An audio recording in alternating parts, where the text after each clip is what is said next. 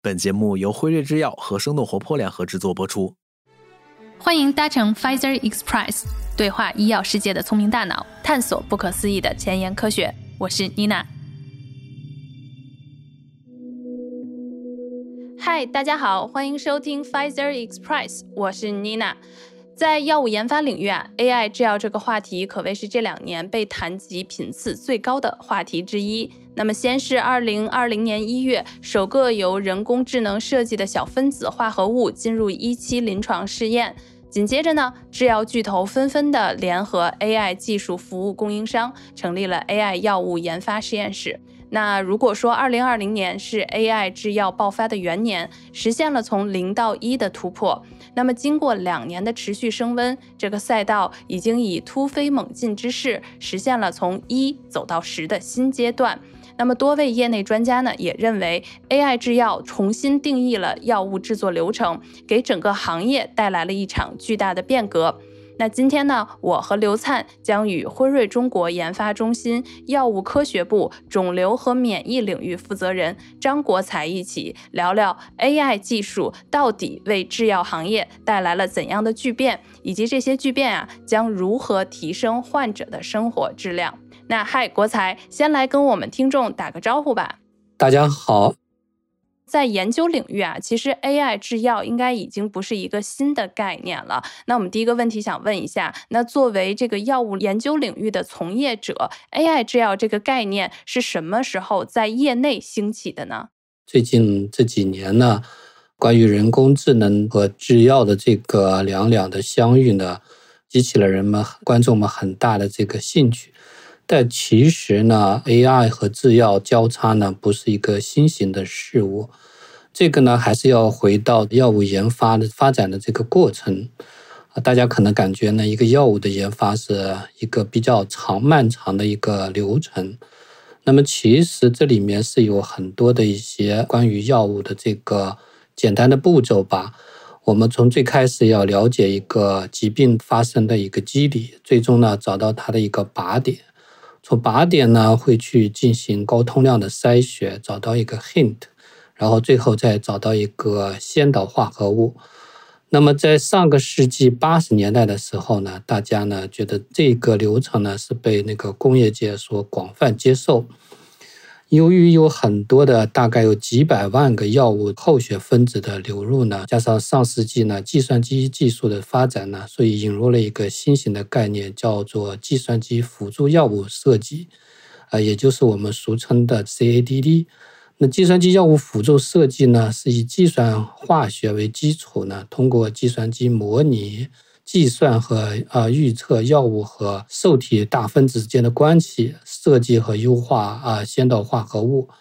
那么大家可能现在看到就是一个人工智能和药物的发展，但其实回头看来，人工智能发展也是从上世纪五十年代开始就进入现在社会，而更是从八十年代开始呢，人工智能已经开始跟那个。呃，药物的研究发展呢，去相进行结合。那么，如果说我们再往下，从计算机辅助阶段到人工智能，您认为它在技术的领域之内，它发生了哪些的变革呢？从 CADD 到现在我们说的 AI，从上世纪五十年代开始呢，人类一直在致力于研究这个人工智能。最近的这些年呢，在人工智能关于深度神经网络呢，取得了一些突破。计算科学最终还是模拟了人的大脑的神经网络去思考、去做一些事情，也就是在算法的领域做出了一个突破性的进展。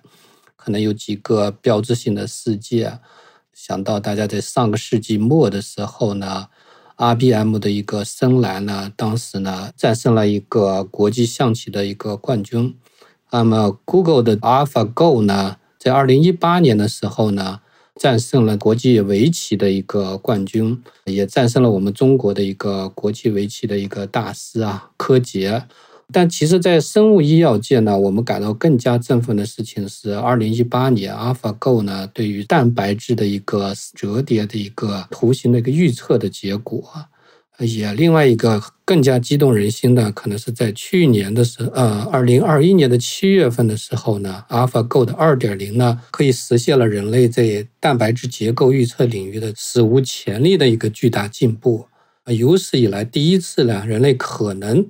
从简单的一个蛋白质的一个序列，可以直接预测出一个蛋白质的三维结构。这样的突破呢，对于这个将来的这个药物发展呢，是具有一个决定性的一个意义。所以从那个时候开始呢，AI 呢在技术上取得了一个决定性的突破，也使得人类开始把人工智能和突破制药呢联系在一起呢。哎。郭采，我是刘灿，我刚好借这个，我就想 再请教一下，AI 去辅助制药这方面，其实它如果要运用起来，它预测蛋白质结构的准确性是大家很关注的。就你怎么评价这一块儿，就是 AlphaFold Version Two 它的一个实际的应用落地的情况呢？我想它那个 AlphaFold Two 呢，只是一个开始。自然科学界呢，第一个有一个定律叫做测不准原理。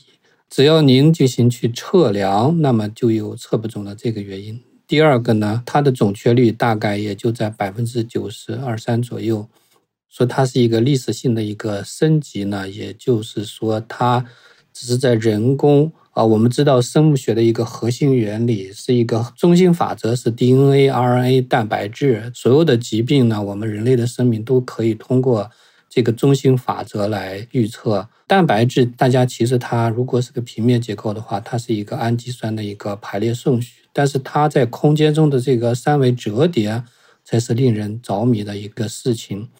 那么它通过刚才讲到阿尔法 Go 呢，它开创了一种可能性，也就是说，它只要知道了这个蛋白质的这个排列顺序呢，它就可以在百分之九十的可能性上面呢预测。蛋白质的三维的那个结构，可以找到成药的那些 pocket 呀，或者那些可能的方向，它肯定是不准确的。它只是我觉得开创了一个可能性。其实呢，啊，目前呢，我们国家这个方面呢，也在阿尔法 Go 的这个方向加大投入。去年我看到我们的复旦大学可能有一个课题组，在阿尔法 Go 的这个基础上做出了更进一步的这个发展。把针对这个蛋白质三维结构的预测呢，能够提高到一个更高的精度。所以我举一个例子呢，就是说科学呢，它是在不断的向前发展，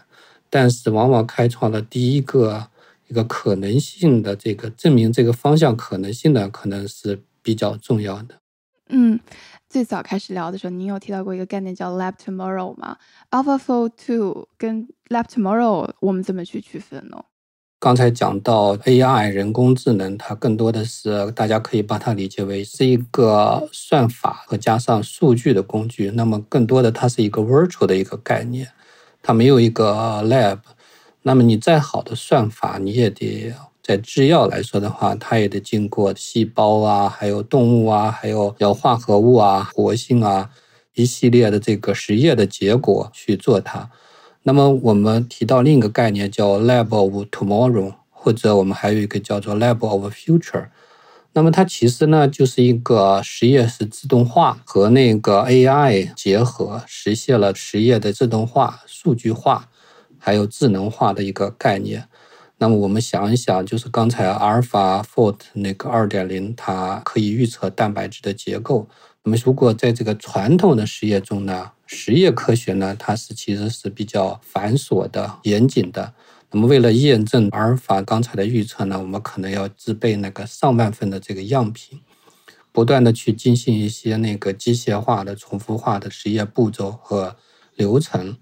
这个呢，就是以往的药物研发的一个过程。而这个过程呢，也不一定能保证每个结果呢都是准确的。因为有人的这个因素在里面呢，所以还会由此产生了一个误差。实际上，人工智能出现的时候呢，实验室自动化也实现了突破。在过去的大概五六年间呢，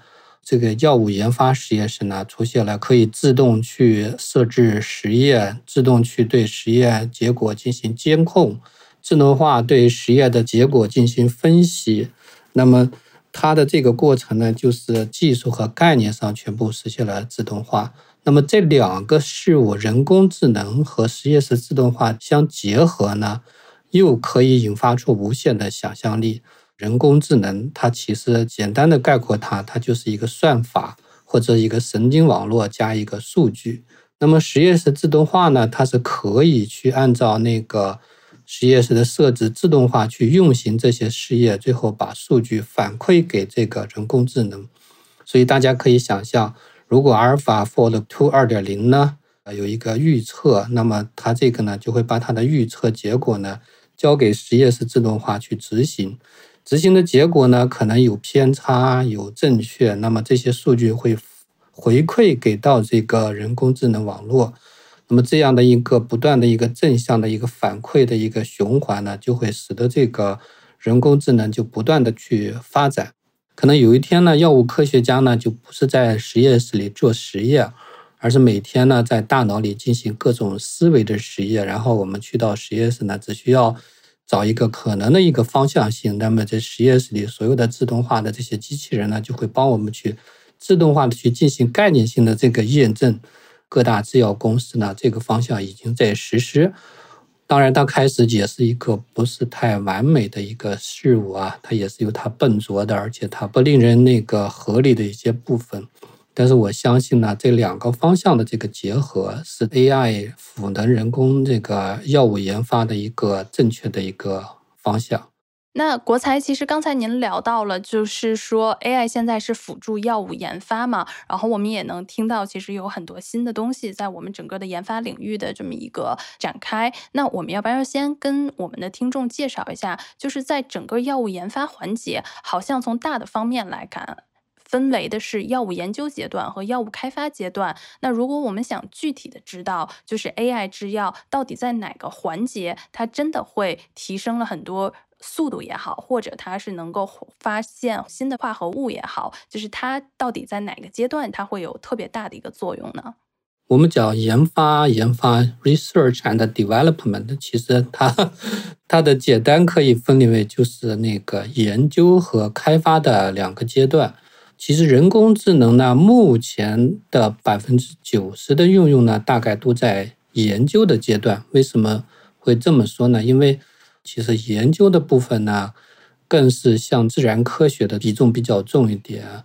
我们称之为这个临床前的药物开发。一个药物开发可以大概分为，我们可以对一个疾病进行理解，比方我们外外在看到就是病毒的感染。那么它会回到是某一个靶点，某一个靶点，也就是说我们的某个蛋白它的信号强弱，然后我们会去对这个蛋白信号呢去运用那个化合物库，可能有几百万个化合物库和它结合，然后我们会筛选出可能有用的几十个先导的化合物，一个苗头化合物，对这些苗头化合物呢进行优化，然后才会实现先导化合物。最后呢，我们对先导化合物进一步对它的结构优化，才会出现一个叫做 clinical candidate 临床药物的这个研发。最后对这个药物呢进行各种动物的毒性的实验，最后推到临床。那么大家熟悉的这个临床的一期、二期、三期各有各的侧重点和方向，最后到了市场上，最后去服务大家，这是大样的。但是目前的那个啊，人工智能呢，主要是集中在临床前，尤其是从那个靶点和先导化合物的发现这个方向去发挥它的一个主要作用啊。因为目前呢，这个药物研发的一个难度呢，大概也会集中在这个部分。根据一些网络上查到的一些数据，大家都知道，做一个药物。特别难，可能十几年前我听到的一个数据，可能是一个药物研发需要啊十年的时间，十亿美金。但最近的一个数据，可能就是说，说到八九年投入，可能就会上到二十多亿、三十多亿的一个美金。那么与之相比呢，可能就是计算机科学，他们的发展是有一个，我知道有一个摩尔定律，他们是迭代的是越来越快。但是在药物研发呢，恰恰相反。而且呢，据预测呢，这个速度呢是会越来越慢。每过九年呢，可能这个耗时啊或者成本呢会增加一倍。究其原因呢，还是在早期阶段对这个靶点和疾病和分子之间的这个联系呢不是特别清楚。导致了它在临床阶段的失败的这个概率特别高。那么大家这个时候呢，就发现了计算科学或者人工智能，它的特点是高速的迭代，而且呢，技术上也发现了一个深度神经网络的一个突破。所以呢，大家就目前的这个方向，就是在临床前引入人工制药，降低这个药物的研发的投入，缩短这个时间，也就是大家所说的降本增效的一个 作用。但是人工智能呢？我想强调，它只是一个帮助药物、生物医学发展的一个工具，它还是不是起到一个决定性改变药物研发的一个作用。至少在目前这个阶段，我还没有看到。那其实聊到这块来讲的话，我们是说它是一个工具啊，它可能不是根本性的一个颠覆，但是它其实给我们带来了很多的一些应用场景的一些畅想，比如说呃，业界常谈的就有一些靶点发现或者是分子生成等等吧，就是这些您可能更在行，呃，能请您帮我们去展开一下，就是现在呃业内主要会应用于这些的应用场景，然后以及各自应用场景，其实在 AI 的。介入过程当中，它有哪些优势？与此同时，它可能也有一些难点吧，在这块儿。最新的，我看到一批这个综述，它是在啊药物研发的整个生命周期啊，都号称可以应用到，但实际上现在最多的应用主要是在临床前药物发现的阶段，可能在下面四个方面有一些应用吧。第一个呢，就是在蛋白质结构的这个呃预测。第二个呢，可能就是靶点的发现；第三个呢，就是这个药物活性的这个分子活性的一个预测；第四个呢，就是在药物分子的设计以及优化方面呢，可以呢通过引入人工智能呢，降低工作量，提高这个研发效率，最后呢降低成本，确保这个成功率。那么蛋白质预测为什么可以和药物研发有联系呢？其实我们人呢，大家都知道是由 DNA 来决定的，DNA 通过 RNA 最后来制造那个蛋白质，蛋白质是一切生命的基础。绝大部分的药物呢，其实都是通过结合特定的这个蛋白质来发挥作用的。如果我们能搞清楚蛋白质它的分子是怎么折叠的，它的三维结构到底是长得什么样子的。那么它这些细微的区别呢，就决定了一个疾病的一个发展的一个不同。刚才也讲到了阿尔法二点零呢，它是可以知道它的本源。如果我们知道它的 DNA 的结构啊，它的氨基酸的序列是什么样的，它就可以预测出它的三维式结构是这样的。那么与此之前呢，我们做一个对比呢，以前的药物研发呢，其实也是基于蛋白质的一个三维结构。但是我们是怎么去做的呢？我们不是预测它，而是去真真实实的去观测它。我们通过电镜啊、冷冻电镜呢，把一个蛋白质它的结构呢，可能会做一个复杂的一个三维图，然后通过啊刚才大家讲的那个计算机模拟设计，我们如果把蛋白质比作一个大象，我们可能在蛋白质的某个大象的背上的某个角落有一个小小的口袋。我们把小分子呢比喻成我们的一个蚂蚁，去放进去，恰好去能够 block 那个地方，这样的话就会达到了治病的这个机理。可以想，就是我们把大象比喻为一个蛋白质的一个三维结构的话，我们要从大象身上找到它的成药的这个靶点，以此这个靶点来设计出与之相应的这个蚂蚁或者我们的药物，它的难度是有多大？更何况。每一个大象它都长得不一样。我觉得在这块儿，其实我自己在看的时候，有一个特别有意思的就是在这个蛋白质预测，就说科学界在咱们的生命体内，然后发现了差不多有两亿多个蛋白质吧。但是真正在我们之前没有 AI，就是 AlphaFold 之前。应该只有大概有十七万的蛋白质经过了这种实验室的一个解剖，所以其实后面 AlphaFold 在一年之内，据说它的预测量达到了百分之五十八，就说这已经是一个接近极限了。所以我觉得这个跟刚才那个国才来形容的，就是这个大象以及在大象的背上的某一个角落，然后找到一个像蚂蚁一样小的这种口袋，是特别形象的，就是能给我们特别好的还原这个到底。为什么蛋白质预测有这么难？对，快速的找到治病啊的那头大象啊，这个是非常难的。那么下一个呢，我们就是我们会讲到靶点的发现。我们做一个形象的比喻，就是靶点的发现呢，可能我们先找到了大象或者说犀牛，但是这头大象和犀牛，我们知道它跟某个疾病有关，但是它是到底是大象或犀牛上的哪一个部位跟疾病有关呢？那么这个呢，就是我们所称的靶点。那么我们目前呢，就像我们发现蛋白一样，发现了很多很多的这个药物靶点，但是呢。跟没有发现的这个药物发现这个靶点相比呢，可能真的是在大象的某个身上找到了一根毛而已啊。这个，那么发现这些所有的呢，我们如果用枚举法，就是穷举的方法去测它，那是一个天文数字，那是一个投入是一个非常重大的。但是人工智能它的优势就在于说，我可以用有限的这个数据呢，结合人工的这个算法呢。可以得到呢很好的一个结果，所以呢，人类积攒了这个历史研究了这个几十年呢，也有很多的这个论文啦、实验数据啦或者专利啦，结合最近的这个算法的这个发现呢，我觉得对于靶点的发现呢，也可以起到突破性的一个进展。补一个追问，就是刚才在聊到靶点发现嘛，因为现在靶点其实会分为就是。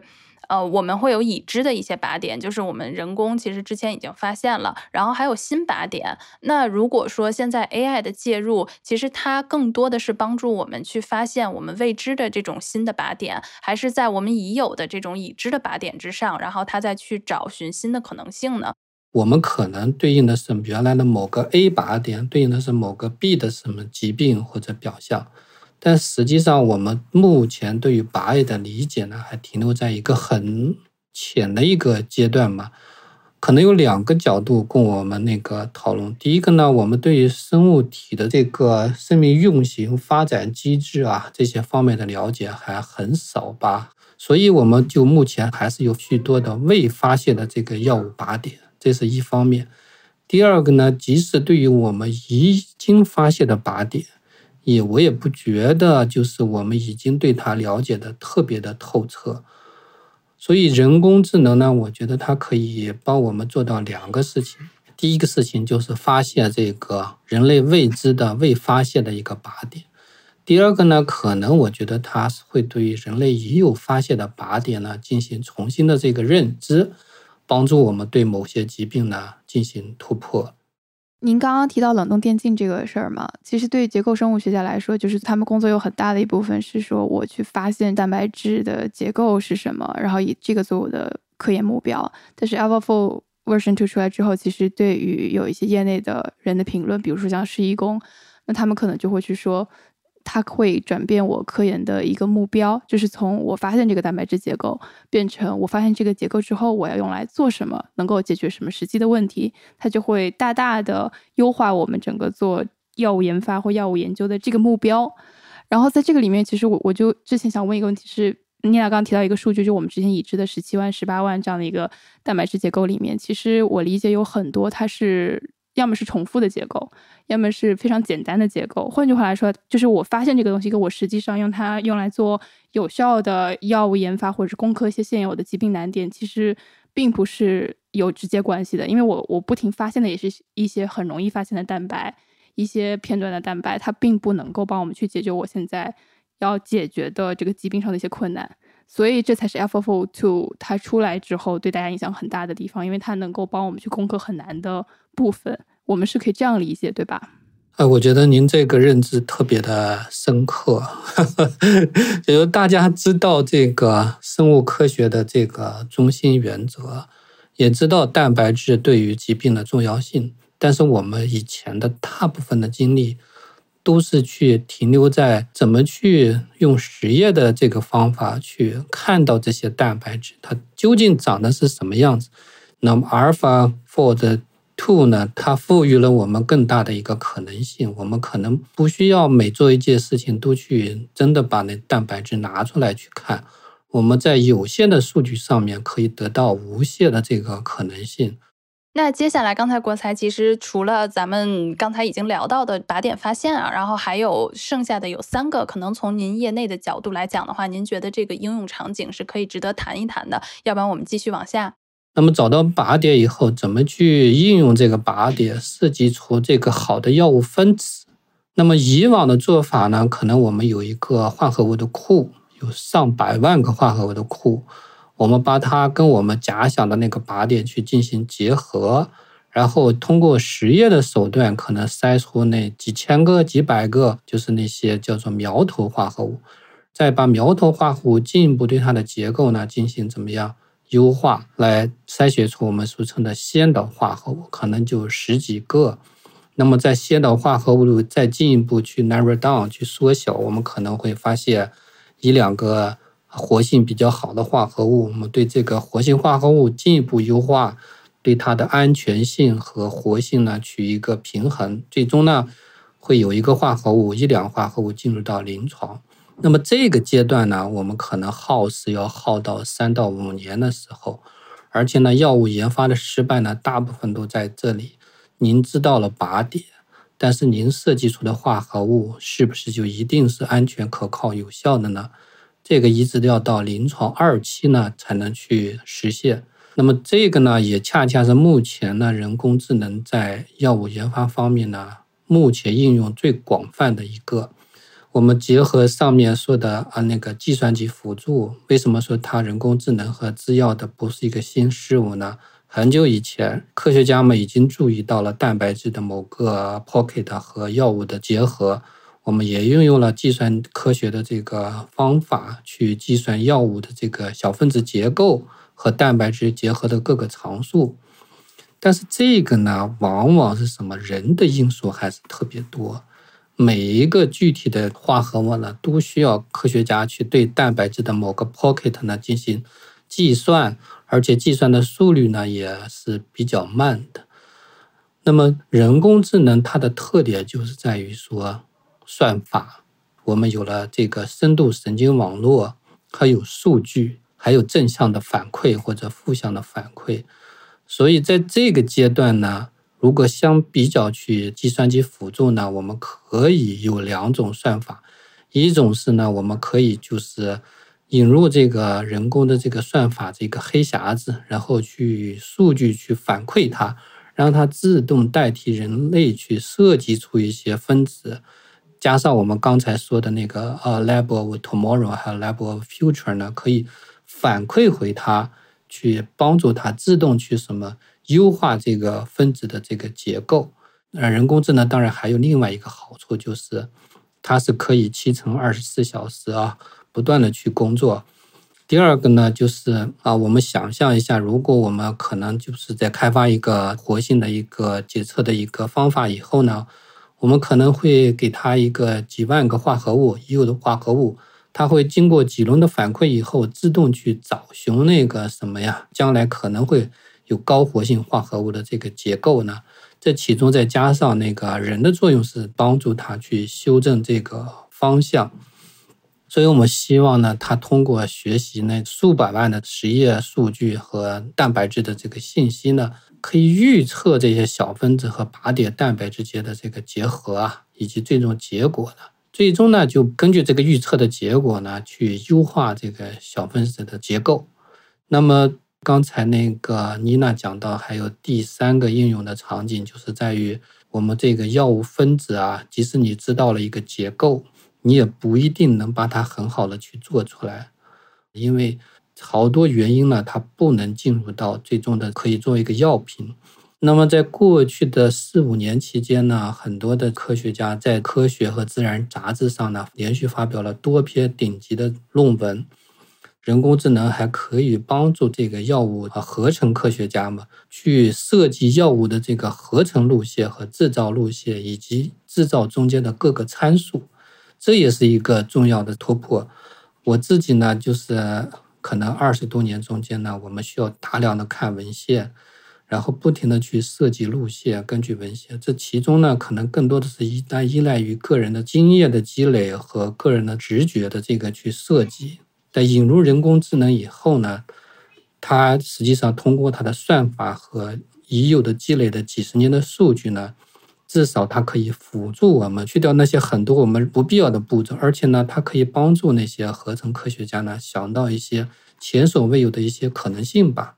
哎，那国才，其实你刚才提到的，就我蛮感兴趣的，就一直我们是在说嘛，就是人工智能它可能真的只是一个工具，而且它应该是能够帮助科学家进行其实进一步的判断。因为这个的时候，我就想聊一聊，因为人工智能嘛，我们对它就像我这种外行粗浅的一个了解，它。更多的是要依靠于数据，然后来提供它可以运算的一个基础。但是数据其实就会有问题，比如说可能数据量不够，或者是数据与数据之间的差异嘛，那会不会形成这种误差？那在这一块的话，您会对这种数据造成人工智能未来的一些发展会有一些担心吗？人工智能其实非常依赖于大数据，大家这个看到的自动驾驶的这个技术啊。这么多年，为什么还一直在停留在收集数据的这个阶段呢？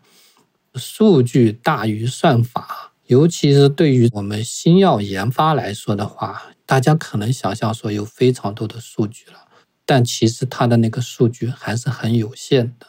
而且，因为新药研发和计算科学它的不一样的地方是在于，新药研发它的本质上是一个实验科学。也就是说，您的理论再好，但是你的实验不能去验证的话，那是不可以的。第二个呢，我们这个新药研发呢，因为大家都是分布在各个不同的这个研究机构，它每一个地方它的数据呢，也不是说很规范化的。那么第三个，其实它的更大的一个短板就是这些数据的可及性。因为我们都知道，每一个研究所它得出的数据呢，都是有它自己的知识产权的。当然，除了发表在公共的这些杂志上呀，或者是一些数据库里面的这些除外，企业呢也不太愿意去跟那个其他的公司呢，或者是一个研发机构呢去分享数据。我们现在看跟制药相关的一些。应用的 AI 算法的话，大部分用的还是 DNN，就是那个深度神经网络模型嘛？是不是也是因为基于你刚刚说的原因？就是因为首先你的数据的结构会极其复杂，然后里面会有一些关于数据稳定性、可重复性的这一类的问题。同时，它又由于说你刚刚讲的可能数据不互联之类的原因，所以它可能会在我自己的选择里面，比如说同样你有机器学习，然后有 deep learning，有有深度学习，可能基于我现在的这个实际的情况，呃，深度学习这一里面的一些方法会更适用于目前 AI 制药的整个领域，还是说未来其实我们会看到 machine learning、deep learning 两个结合在一块儿，它共同在 AI 制药这个领域里面会发展的更快一些？讲了这么多，其实它的算法突破是它的一个核心的一个突破，但是算法突破呢，呃，人工智能其实更多的是在其他领域的应用，但是运用到生物学上呢，它也有自己独特的这个方向，啊，比方在其他地方用的什么卷积算法呀，或者这些算法就不一定就适合于这个人工智能的在制药方面的。那么如果说自动驾驶呢？它可以产生的大量的数据呢，但在制药行业呢，可能就有这个刚才讲的三个束缚点呢。目前看起来有两条的这个技术路线可以走。那么第一条技术路线其实就是一个数据的，其实它可以分为三层算法：一个数据的输入，还有中间是一个数据的一个处理，是相当于我们讲的一个黑匣子；第三个是一个输出。那么在其他的这个人工智能呢，那这个黑匣子中间呢，其实大家是不太知道它，可能用一个广泛的算法就来了。这个黑匣子中间可能有好几层，通过这个数据的不断的去正向、反向的反馈呢，去最后得出一个结果。这种技术流呢，可能会有两个缺点吧。第一个，它对算力的这个要求呢特别高；第二个呢，它就会出现对。大的数据的这个要求呢，就是特别的多。那么另一种呢，最近呢也有一针对这个呢，也尝试在中间的那个运算层或者是黑匣子里呀，引入了一些基于生物学的一些或者是生物信息学的或统计学的一些逻辑规则放进去。如果原来的算法可能就是它是一个人类的一个神经网络，它是一个不分专业的一个人去学习这些数据，最后产生结果。那么后一种呢，可能是这个人的这个神经网络中加入了一些信息学的一些基本规则。这样做法呢，可能有两个，一个优点，一个缺点。一个优点就是说，它对于它的算力的要求啊，和它的这个数据要求就降低了，因为它对于那个黑匣子中间呢，它加入了一定的规则去约束它。但是另一个方面呢，它的缺点也在于说，它可能丧失一些机会。因为你对于那个人的神经网络，你做了修正，你更多的是去操控了它，像一个发现，所以这两个方面是有利有弊的。其实我很好奇，就您自己是从业人员嘛，您自己会怎么去评价？说从制药行业的角度来说，AI 对整个行业的影响是什么？能给我们做一个大概的总结吗？很客观的角度来说，我觉得可以从两个角度去解释它，一个是科学的角度、技术的角度，另一个就是。投资的角度，那么我觉得从科学的角度呢，它不是一个新的事情，但是它最近这么多年，它是不断的在前进，而且有了一个突破。但是另一个角度，我们可能看到就是资本对它的一个投入吧。我觉得非常好的一件事情，因为没有投入，你就不会带来技术上的一个突破。这个投入呢，更多的我感觉就是我们熟知的。计算机领域或者互联网技术领域的那个节奏快速发展，或者通过摩尔定律的那个做法呢，和生物医药领域它的现状是研发周期长、投入大、成功率不高这两个方面的这个鲜明的对比，大家看到了他们中间的一个契合点，想引入计算科学或者是互联网科学来对生物医药行业呢做一定的这个。贡献或者是修正，以其来获得一个高的一个回报。我个人呢，对于后一个方面呢，我是保持低调。当然，我们欢迎那个资本的进入，但是我们冷静的思考很多的事情，不是说凭借激情就可以去突破。尤其是对于自然科学的这个事情呢，我们是。还是处在很早很早的阶段。我们对于生命的这个运行的本质呢，即使我们有了非常非常多的了解，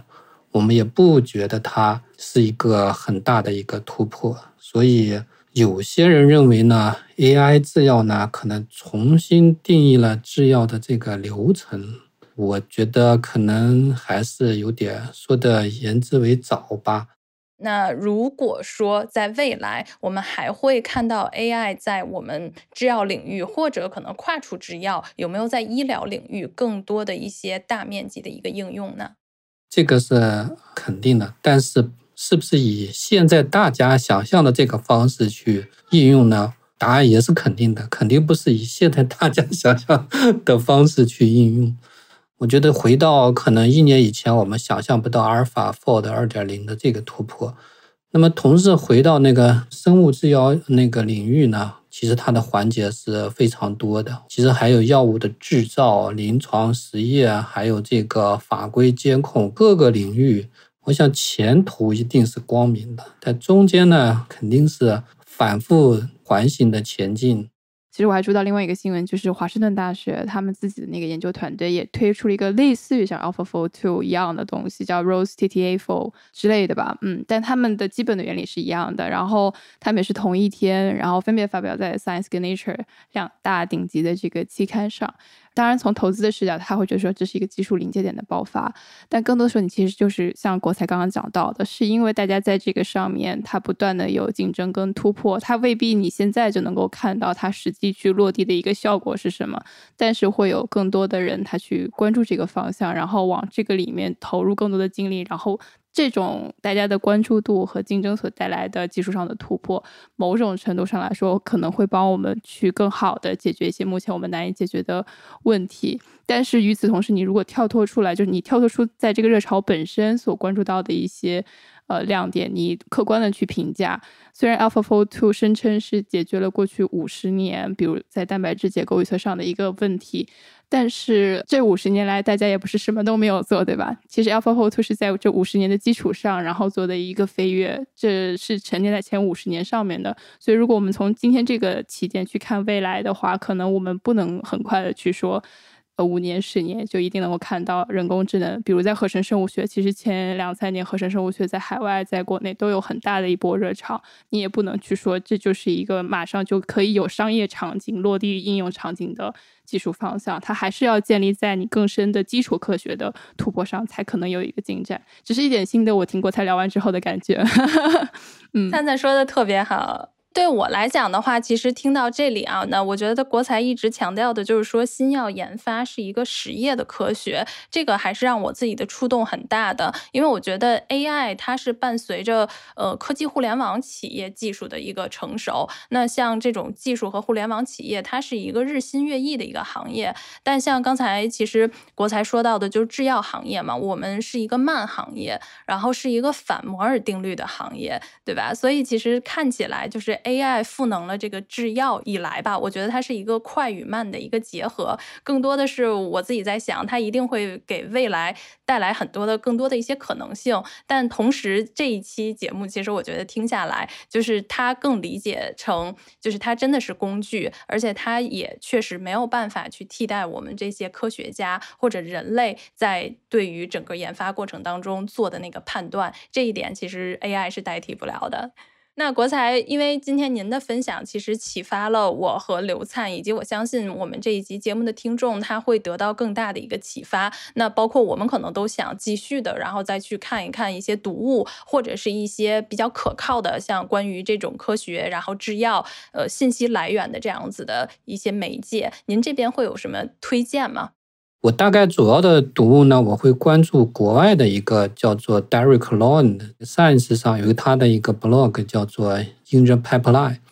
他是对于药物研发的各个领域都会去评价。第二个呢，其实我们国内就是那，比方我会去关注 Drug AI 啦，或者是药时代呀，或者这些公众号啊，他们对于国内的这些信息是非常及时的。但是读这些呢，可能就需要大家对这些信息呢有一个判断。谢谢国才。那今天我们这一期节目呢，就进入到尾声了。然后就感觉啊，古有神农尝百草。然后今天有 AI 技术开展我们制药行业的一个新篇章。那也希望听众，然后喜欢我们这一期节目。如果大家对 AI 技术然后有兴趣，或者也有一些希望跟我们交流的，也可以在评论区啊，然后或者写邮件给我们，然后我们也会看，然后一一回复的。那感谢大家的一个收听，那我们再见，拜拜，拜拜，拜拜。本节目所有内容仅作为学术探讨，不涉及任何药品推广及诊疗建议。如果有医学方面的问题，请及时咨询医学卫生专业人士。以上就是 Pfizer Express 本集节目的所有内容，欢迎在评论区与我们交流你的看法，每一条留言我们都会认真阅读。当然，如果你喜欢这期节目，也欢迎分享到你的朋友圈、微博、即刻。或者其他的社交媒体平台，我们下一集再见喽，拜拜。